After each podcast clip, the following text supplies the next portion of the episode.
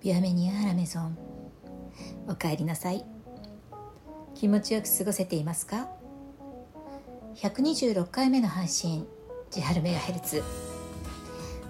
パーソナリティの斉藤千春です。サロンドテルーム786より今日も楽しくトークをお届けしてまいります。最後までお付き合いいただけたら嬉しいです。昨日の金曜日も自己満足炸裂の食べ物の話をしちゃいましたが楽しんでいただけたかな？ちょっと心配していましたけどご質問をいただきました。嬉しい。めっちゃ嬉しかったです。ありがとうございます。質問は千春メガヘルツさんのおすすめのこんがりバケットはどこのものですか？というご質問でした。えっ、とねまあ、こんがりそうですね。やっぱりこんがりだと思います、えー、実はちょっとマイナーと言ったら怒られそうなんですけれどもあのとってももう一度食べて、えー、気に入ってしまってで別な、えーとあ、最初食べた時レストランで、えーと、付け合わせというか出てくるパンに、え使われていてこれは、えー、どこどこのパンを取り寄せてますみたいな感じで言われたんですね。別なレストランに行った時にえ、ー、とそれと同じものが出てきたんですよ。でもちろん、えっと、お店の方は何も言わなかったんですけど私すぐ分かってもしかしてこのパンあのどこどこのパンですかっていうふうにお店の方に聞いたら「いやよく分かりましたね」って言われてまあ要はそれぐらいこう記憶に残ったパンなんです。ちょっともったいつけすぎましたか？えっとね本店は、えーと、東洋町というところなんですけれどもあの東京の江東区に東洋町という、えー、町がありましてその駅の駅からちょっと行ったところ、まあ、なんか周り住宅街なんですけれどもここにエグラデジュールさんっていう、えーとまあ、パティスリーですね。あのケーキとかも置いてあって、えーとパンもあるっていう感じですね。なので本当に、えっと、両方あるのでパティスリー、えー、な感じです。なんかブーランジェリーではないですね。まあパティスリーブーランジェリー的な感じ。えっとそこのバゲットがね本当に香りがいいんですよ。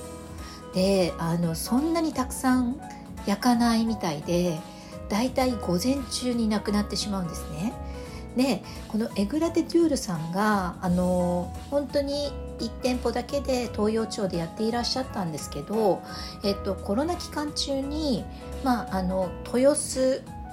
というところがやはりあるんですけどこの豊洲のところが、まあ、さらにねこう開発が進んで、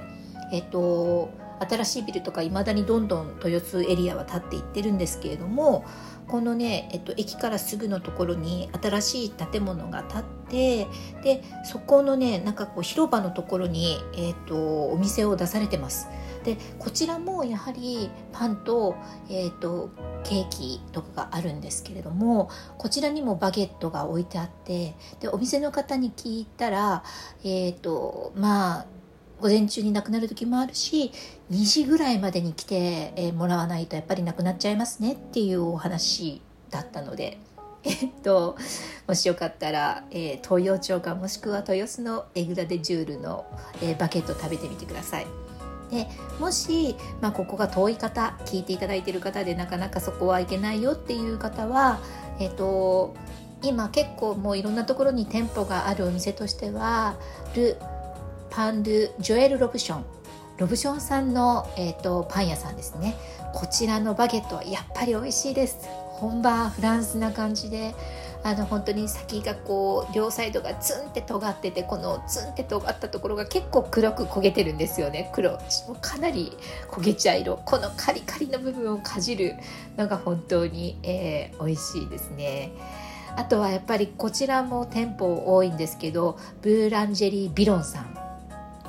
えー、ここももうあのー、ね、フランスから粉を、えー、入れている本当に何店舗もあるとこですけどそうですね東京駅近くだと丸の内にもありますし、え渋谷とかにもあるしねビロンさんたくさん展開していらっしゃるので、えやっぱりビロンさんのバゲットは美味しいですね、まあ、バゲット以外のいろんなものも美味しいんですけどうん、王道のたくさん店舗を展開しているところでいうと、えー、ジョエル・ロブションさんかビロンさんになりますかね。あとねもう1店舗やはりこう焼きが強くて、えー、いいなっていうのは、えー、バゲットラビット自由が丘というお店ですね自由が丘にお店があって本当にあの見た目もスタイリッシュで、えー、バゲットとかバタールとかいろいろフランスパン系がたくさん置いてありますのでね、えー、機会があったら行ってみていただけるといいと思います。さあさてえーと、お話はズレズレトークに移りまして今日はちょっとね今ね真剣に探しているもののお話ししちゃおうかなと思って。まあ、まだねもう少し梅雨が明けないこの時期には、まあ、特にお役立ちアイテムとも、えー、なるんでしょうけど最近私が個人的に、え気になっているのは撥水スプレーなんですよ。でまああのー、撥水スプレーって本当に結構いろんな種類があってもちろんねあのかける素材によっても、えー、合うもの合わないものとか、ね、いろいろあるしよくあるのはその要は靴にえー、ね、大切な革靴とかが、まあ、ちょっと雨が軽く降ったぐらいだったら大丈夫なようにねこう靴に要は革 OK のこうスプレーとかねあの靴屋さんに行ったら売ってあったりもしますけどまあそうですね年々この、えーと、防水と撥水とまたちょっと違うんですけどこの、ね、撥水系のスプレーっていうのどんどん進化してるかなと思ってでまあ、のちょうど切れてきたので何かあの最新のなんかこういいなってものないかなと。で雨で水に、困るだけじゃなくてあの埃もね汚れとか埃とかもつきづらくなるのであのはいまあこの時期だけに限らずいいのかなと思ってたまたま打ち合わせで、えー、銀座の方に出ましたので、えー、まあそこでね帰りにちょっと東急ハンズによって、えー、いろいろ探してみました。で、えー、まあ私が本当に欲しいなって思うものは実は東急ハンズさんにはなかったんですよね。まあまあ種類は揃えていらっしゃったんですけれどもちょっと違うかなっていう感じでした。それでもね2本買ってきたんですよ。ちなみに購入したのは、えっ、ー、とナノプロという商品でメーカーはコロニルというねドイツの会社の、えーと、スプレーで売りはナノテック、えー、防水。要はナノテクノロジー。えっ、ー、とこのかける時のまあえっと、粒子が細かくなっているということですね。でこれで、まあ、自浄効果も、えーと、見込めますよっていうところでうん何種類ぐらいあったかな？6種類もっとあったかな？7種類78種類あったんですかね？この中では最もあの、えー、一粒が小さい粒子でこう噴霧されるのであの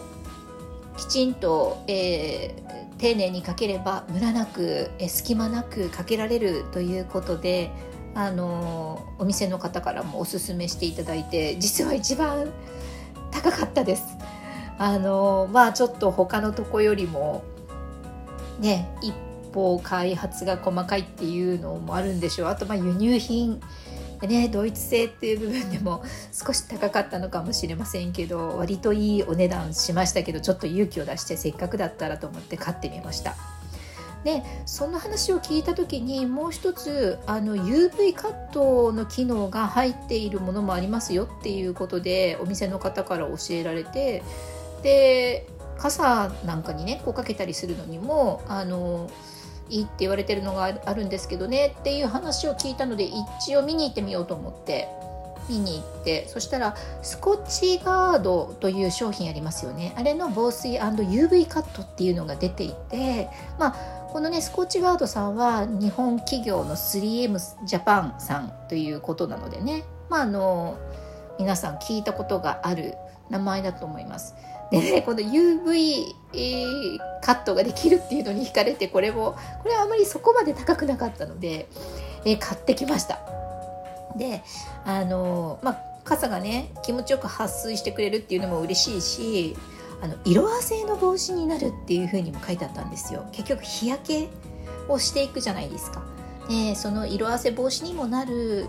しその日傘としての効果も高まるっていうところはねなんかこうちょっと、えー、今一本大切にしている傘があるので、まあ、なんか徐々に色が悪くなってきたかなっていうこう、えー、気になっていたところだったから